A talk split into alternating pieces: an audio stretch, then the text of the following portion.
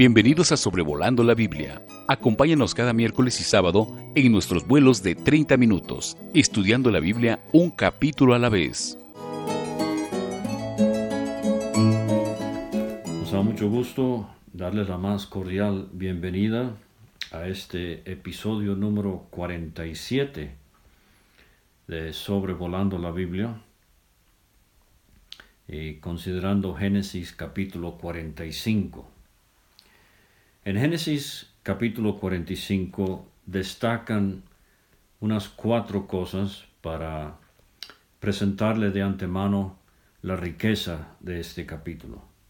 Número uno, José, después de varios meses, se revela a sus hermanos y esto los deja a ellos atónitos y aturdidos al descubrir que el que han estado tratando, pensando que es el gobernador de la tierra y lo era, también era su propio hermano, el hijo de Raquel. Tenemos entonces eh, la consumación de la reconciliación entre ellos y José. Tenemos también eh, una elocuente descripción que hace José de lo que se llama la providencia divina. Esto es muy interesante porque la expresión providencia divina no aparece en las escrituras, pero la doctrina sí. En este sentido podemos pensar en la doctrina de la Trinidad, Trinidad es una palabra que no aparece en las escrituras, pero desde el Génesis hasta el Apocalipsis se nos habla de la gran doctrina, de la indispensable doctrina de la Santa Trinidad, el Padre, el Hijo y el Espíritu Santo, coeternos, coexistentes, coiguales, personas diferentes, pero un solo Dios, la Trinidad. Otro ejemplo sería el de la sustitución. Esa expresión no se usa en la Biblia, pero la doctrina, de nuevo, eh, aparece de pasta a pasta en el libro sagrado. ¿Y cuántos me escuchan hoy que pueden decir con el apóstol Pablo en cuanto a la gran doctrina de la sustitución, el Hijo de Dios el cual me amó y se entregó a sí mismo por mí. Cristo es mi sustituto y tengo unos 45 años disfrutando esta gran verdad, aunque esa palabra sustituto no esté en la Biblia. Igualmente con lo de providencia divina. Providencia divina se refiere al hecho de que detrás del escenario Dios controla con amor, con ternura, con firmeza, con eterna sabiduría los eventos de nuestras vidas. Y como vamos a ver en la experiencia de José, Dios puede usar el comportamiento más vil, las situaciones más deplorables a nuestro alrededor, para así efectuar lo que Él quiere que suceda en nuestras vidas. Y la otra cosa que destaca en este capítulo es que después de 22 años de pensar que su hijo José ha muerto, Jacob eh, recibe la noticia y cree que José vive y quiere verlo. Entonces, eh, sin más, vamos a eh, entrar en materia entonces. Génesis capítulo 45, primeramente versículos 1 a 3, José se revela a sus hermanos. No podía ya José contenerse delante de todos los que estaban al lado suyo, y clamó a sed salir de mi presencia todos, y no quedó nadie con él al darse a conocer a sus hermanos. Al final del capítulo 44 vimos la elocuente petición que hace Judá a favor de Benjamín. Básicamente, Judá se autosacrifica en amor a su padre y en amor a Benjamín. Hemos visto que en este sentido Judá es figura del Señor Jesucristo como fiador, como mediador entre Dios y los hombres. Eliú le habló a Job en el capítulo 33 de ese libro que el hombre necesita algún elocuente mediador muy escogido que, anuncie, al hombre su deber, que le diga que Dios tuvo de él misericordia, que lo libró. Ese elocuente mediador es ningún otro sino nuestro amado Salvador, el Señor Jesucristo. Ahora, eh, en el capítulo 44, en esa intervención que hace Judá, Judá menciona catorce veces a su padre Jacob. Y José ya no aguanta.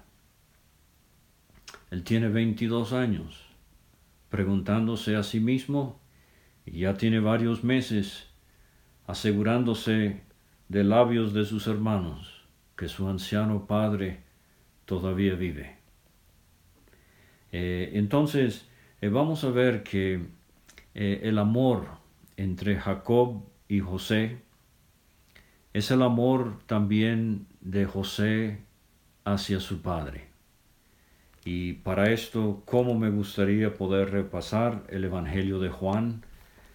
para ver ambos sentidos, que el Padre ama al Hijo pero que también el Hijo ama al Padre. Pero José no aguanta y él hace salir de su presencia, él rompe el protocolo gubernamental. Lo ha seguido muy de cerca hasta ahora. Hemos visto cómo usó de intérpretes, aunque no los necesitaba. Hemos visto que aludió al uso de la copa de adivinación, aunque él no lo practicaba. Hemos visto que él hablaba ásperamente a sus hermanos, se sentaba, eh, perdón, se sentó en una mesa completamente aparte de ellos cuando los trajo a su casa a comer juntos. Pero ahora todo eso queda atrás. Y ahora él no es el gobernador en ese rol, sino es el hermano, al darse a conocer José a sus hermanos. Entonces se dio a llorar a gritos. Esta es la tercera vez que vemos a José llorando. Lo vamos a ver en ah, otras dos ocasiones en este capítulo.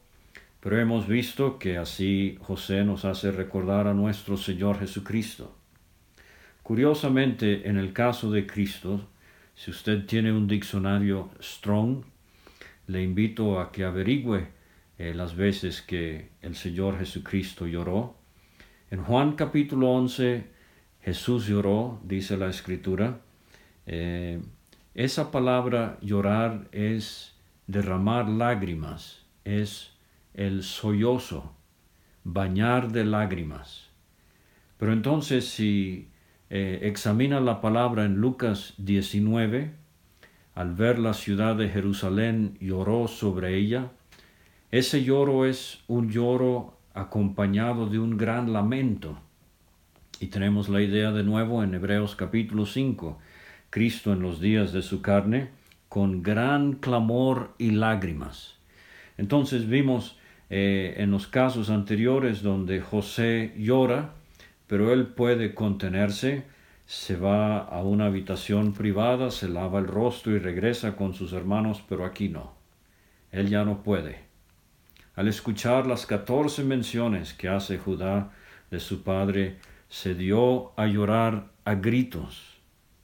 Y oyeron los egipcios, aunque se les había pedido salir fuera, debería haber dicho que José sabía que la reconciliación era algo privado entre sus hermanos y él. Muchos creyentes desafortunadamente no entienden esto. que la reconciliación es algo que se hace en privado. No es algo que se publica, no es un chisme que se esparce por toda la tierra. Si usted de verdad quiere ver la reconciliación, buscará hacerlo en privado. Pero él hace salir a sus hermanos, llora a gritos, los egipcios oyen y oyó también la casa de Faraón, posiblemente porque eh, el palacio estaba muy cerca donde vivía José, o más seguramente se corre la noticia de los que estaban en las inmediaciones de la casa de José, y la noticia llega a la casa de Faraón. Y dijo José a sus hermanos, Yo soy José, vive aún mi padre. Y aunque es una pregunta, eh, es más bien una exclamación. Yo soy José, vive aún mi padre. Veintidós años sin saber de su padre. Ahora hay una cosa muy interesante aquí. Él va a decir de nuevo en el versículo 4, yo soy José, vuestro hermano, el que vendisteis para Egipto. Yo soy José, mi padre. Yo soy José, ustedes me vendieron. Aquí tenemos los dos aspectos de la obra de Cristo en la cruz del Calvario. Él murió en amor a su Padre, pero también murió por el pecado de la humanidad. O si quiere, en las ofrendas levíticas tenemos, eh, yo soy José, mm, vive aún mi Padre. Eh, este es el Señor Jesucristo en relación a la ofrenda del holocausto todo para Dios, en amor al Padre. Pero también Él dice, yo soy José vuestro hermano, el que vendisteis para Egipto. Y aquí tenemos la ofrenda de la culpa.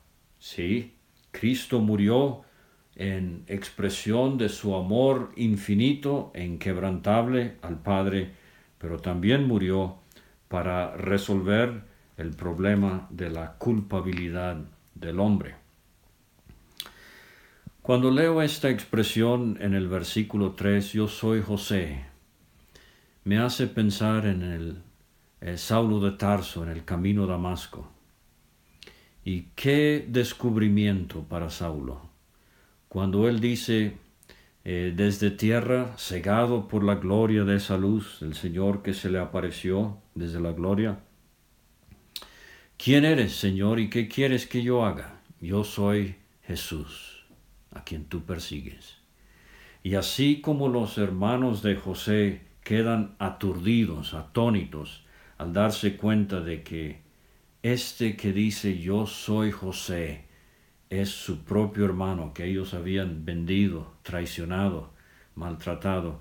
Así Saulo de Tarso en el camino a Damasco, aturdido, atónito, escucha al Señor decirle, yo soy Jesús a quien tú persigues. Pero claro, eh, es aquí donde tenemos el preludio del tremendo evento profético que mucho del Antiguo Testamento anticipa y es que Cristo se va a manifestar, se va a revelar. Y sin duda, Creo que a esto se refería Esteban en Hechos capítulo 7. En el versículo 12, él dice a, a estos judíos incrédulos que Dios envió a nuestros padres, a José, la primera vez. Pero en el versículo 13 de Hechos 7, Esteban dice, en la segunda, José se dio a conocer a sus hermanos. Y aquí tenemos entonces eh, en figura la revelación de José. La segunda vez nos habla de su manifestación. Ahora, eh, por ejemplo, en Hebreos capítulo 9, eh, aparecerá por segunda vez sin relación con el pecado, dice de Cristo, para salvar a los que le esperan. Entonces Cristo vino una vez y fue rechazado, pero Cristo va a venir otra vez. Ahora, una pregunta que a veces se nos ha hecho es si Cristo tiene tres venidas, porque vino una vez a morir en la cruz, va a venir por su pueblo a las nubes para el arrebatamiento de la iglesia y va a venir a la tierra para establecer su reino. Pero querido creyente, la Biblia no habla de tres venidas de Cristo, apareció la primera vez con relación al pecado para morir, pero aparecerá por segunda vez sin relación con el pecado para reinar. Ahora fíjese que en la ilustración de José, sus hermanos vinieron a Egipto la primera vez, volvieron con Jacob, regresaron, pero entonces saliendo de Egipto se topan con el problema de la copa y tienen que regresar otra vez. Y, y entonces ahora es cuando José se revela a ellos y ellos descubren realmente quién es Él. Entonces, así con la segunda venida de Cristo, creo que el problema es que nosotros disectamos mucho eh, y en cierta manera es bueno eh, hacerlo para entender los eventos del porvenir, pero la Biblia ve la segunda venida de Cristo como eh, un evento que tiene aspectos. Por ejemplo, el aspecto privado es la reunión que él tendrá con su pueblo en las nubes. Primera Tesalonicenses 4, 13 al final, Segunda Tesalonicenses 2, versículo 1, etc. Ya que suceda el arrebatamiento, los creyentes vamos a estar eh, en la gloria, en la casa del Padre, y pasaremos por el tribunal de Cristo. Luego vendrá allá en el cielo las bodas del Cordero, donde la iglesia, la esposa, se unirá a Cristo, el esposo. Y entonces descenderemos con Cristo en gloria eh, para la celebración de la cena de las bodas del Cordero, que creo será el milenio, o por lo menos parte del milenio, y entonces vendrá eh, después del milenio la eternidad.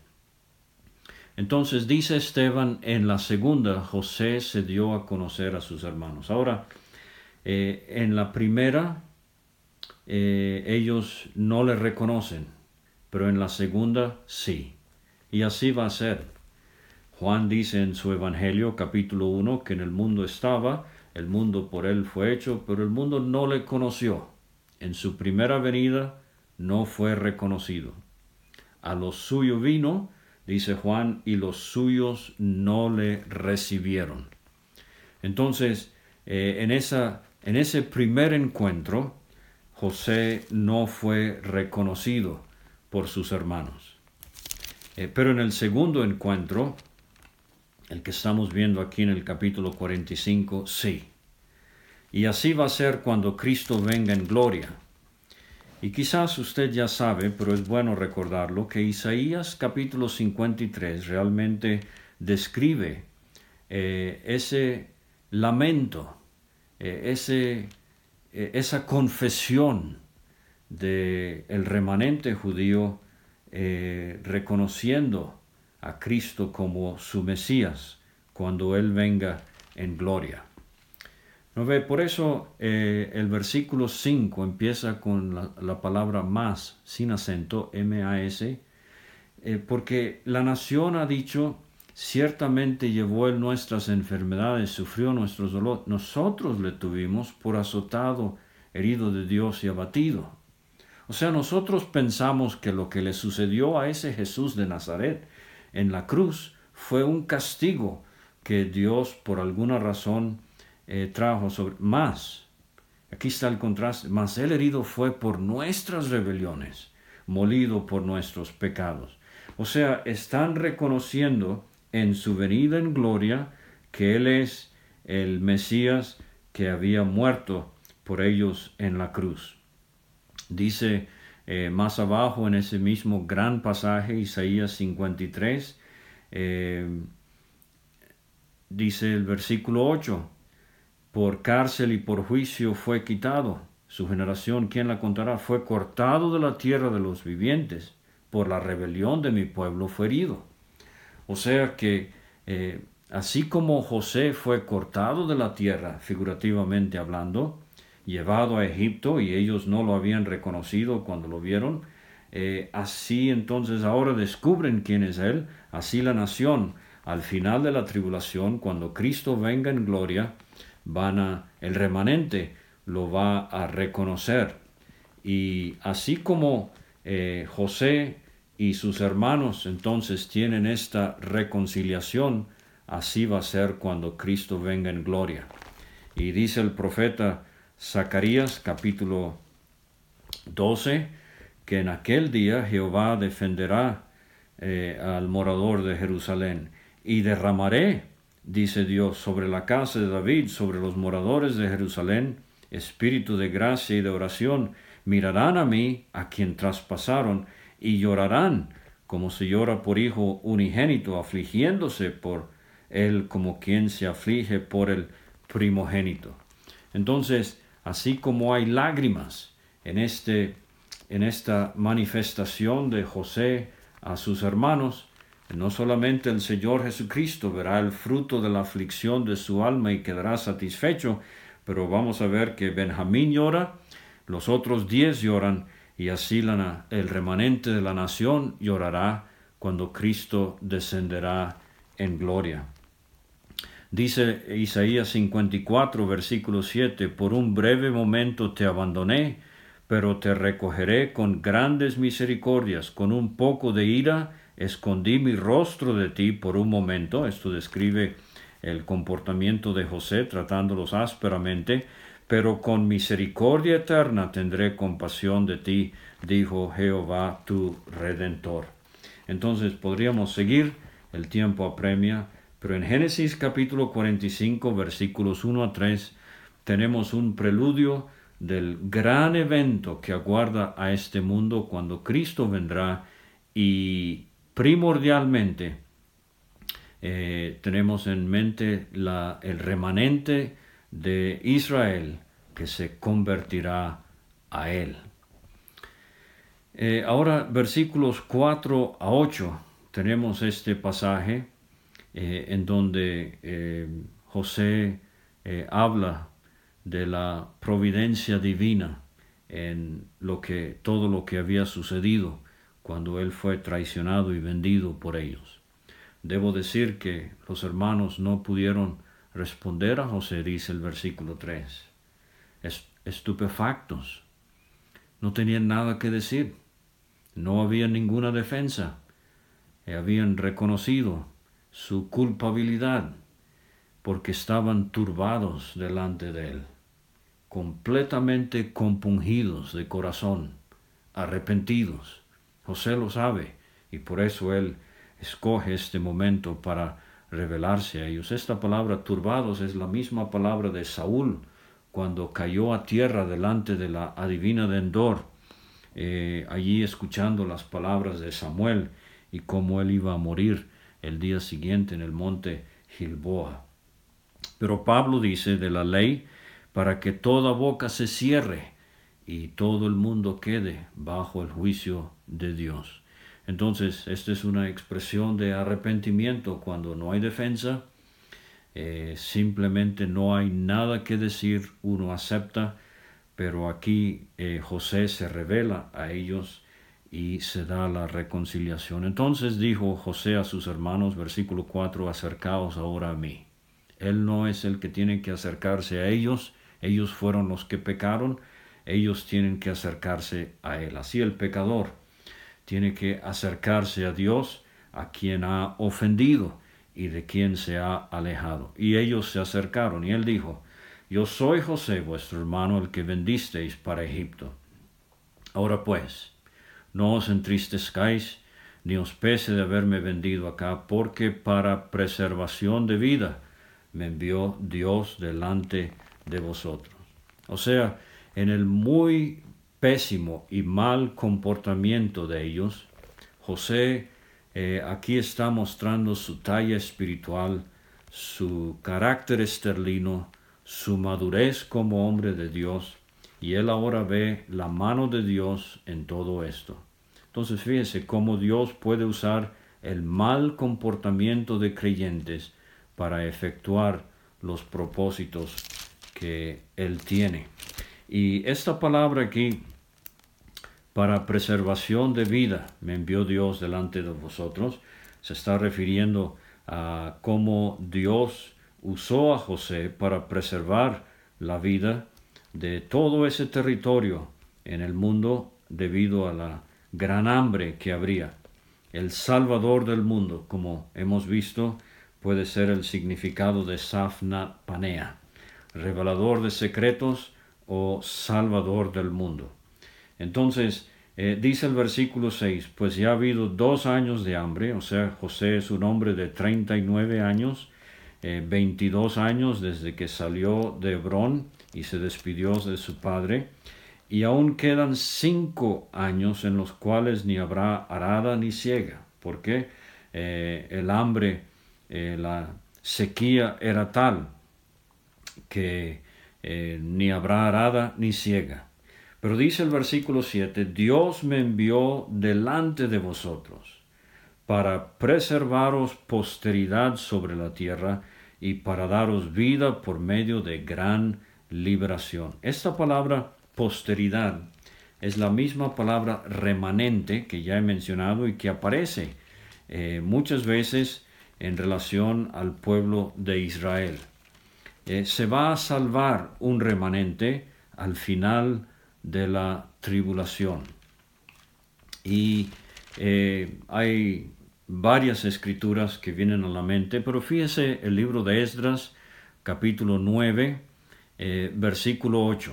Esta es la confesión de Esdras, muy provechoso leer esto, pero él dice en el versículo 8, y ahora, por un breve momento, ha habido misericordia de parte de Jehová nuestro Dios, para hacer que nos quedase un remanente libre y para darnos un lugar seguro en su santuario a fin de alumbrar nuestros, eh, nuestro Dios, nuestros ojos y darnos un poco de vida en nuestra servidumbre.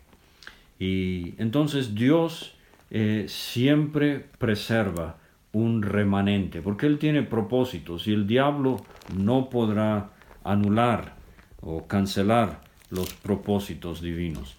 Y el pequeño libro de Sofonías, casi al final del Antiguo Testamento, capítulo 2, versículo 7, nada más quiero resaltar las tres menciones de remanente en este libro, será aquel lugar para el remanente de la casa de Judá. Versículo 8, eh,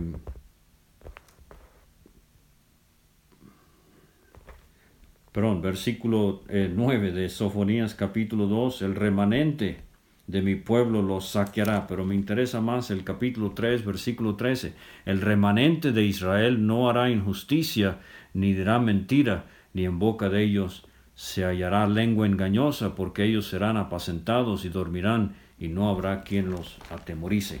Entonces, para posteridad, eh, dice José, Dios tenía un plan, los usó ustedes para que yo viniese a Egipto para preservaros posteridad sobre la tierra y para daros vida por medio de gran liberación. Así pues, no me enviasteis acá vosotros, sino Dios, que me ha puesto por Padre o consejero de Faraón. El Señor Jesucristo es admirable consejero, y aquí hemos, vemos a José como figura de esto, y por Señor de toda su casa y por gobernador en toda la tierra de Egipto. Ahora versículos 9 a 13, aquí las eh, instrucciones de José para la familia, daos prisa. El anciano padre tiene 130 años, José quiere verlo, daos prisa, id a mi padre y decirle, así dice tu hijo José, Dios me ha puesto por Señor de todo Egipto, ven a mí, no te detengas. Y ah, Ah, esta es una expresión que usamos en el Evangelio. Cristo le dice al pecador, ven a mí, no te detengas, habitarás en la tierra de Gosén. Eh, no sabemos exactamente dónde estaba la tierra de Gosén, más adelante vamos a ver, se llama también Ramesés.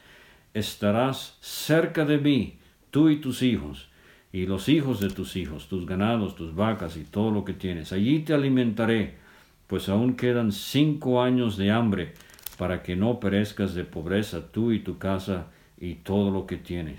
Y aquí vuestros ojos ven, y los ojos de mi hermano Benjamín, que mi boca os habla.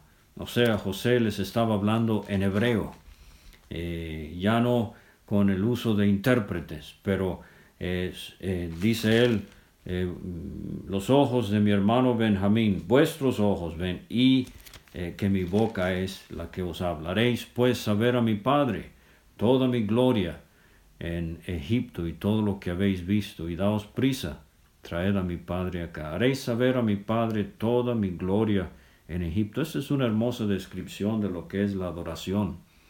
A veces creyentes preguntan cómo adorar. Mire, en la cena del Señor, por ejemplo, no se limite nada más a darle gracias a Dios. Eso es bueno y hay que ser agradecidos. Pero hágale saber al Padre en el cielo las glorias de su Hijo. Eso es lo que deleita a todo Padre, escuchar eh, de las virtudes, eh, de los logros de sus hijos. Y el Padre en el cielo, Él quiere escuchar a sus hijos aquí sobre la tierra, hablarles de la gloria de la eterna existencia del Señor Jesucristo, la gloria de su encarnación en el vientre de María, la gloria de su vida perfecta, las glorias morales del Señor Jesucristo, la gloria de su muerte en la cruz, la gloria de su resurrección, etc.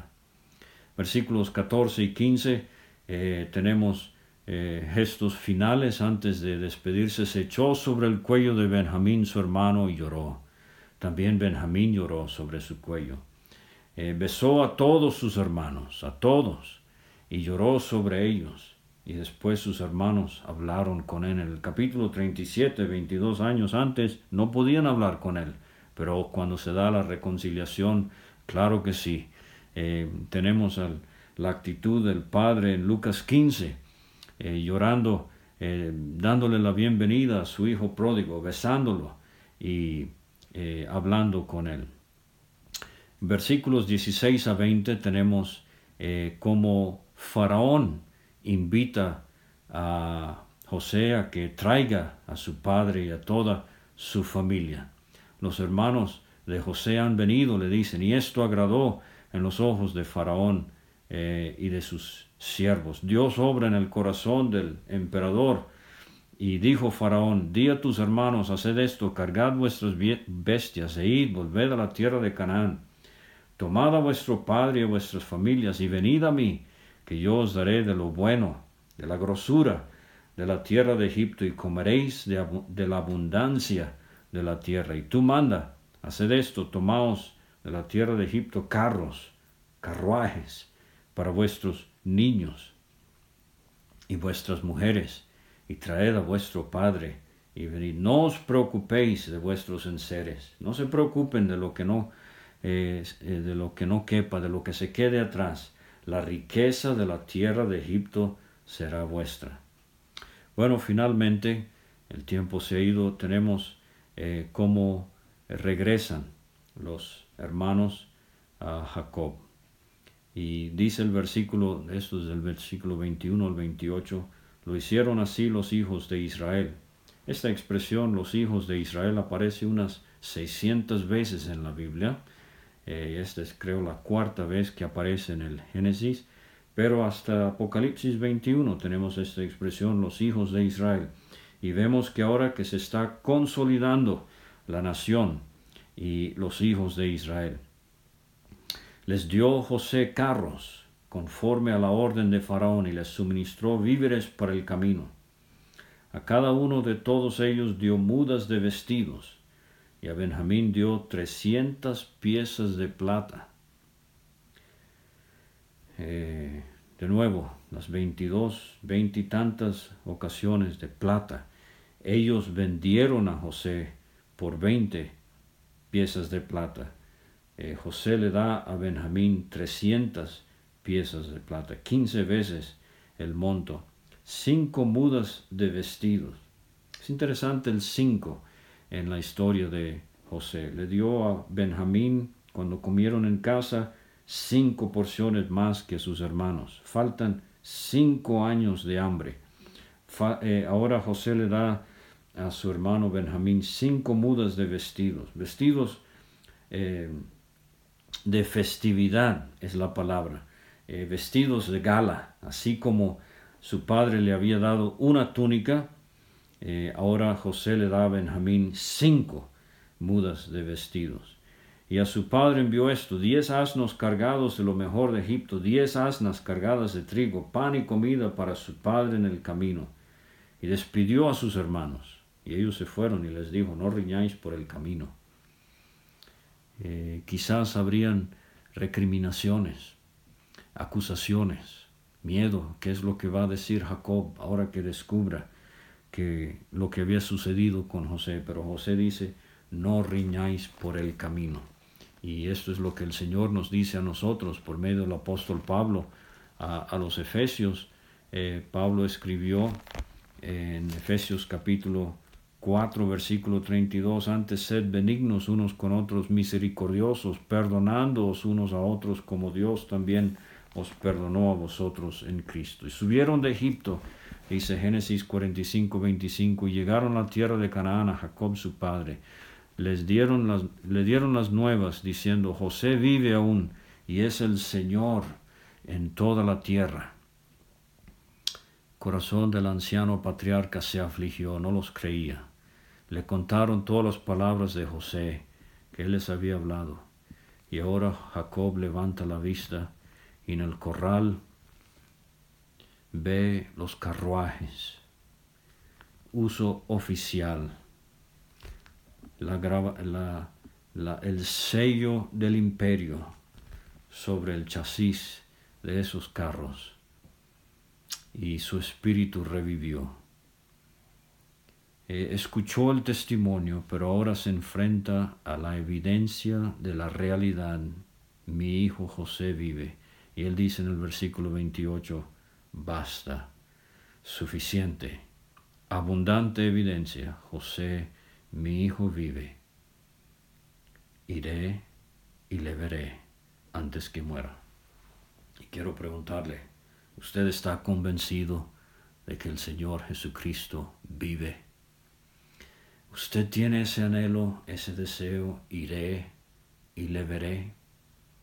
Cara a cara, cuán glorioso ha de ser así vivir, ver el rostro de quien quiso nuestras almas redimir.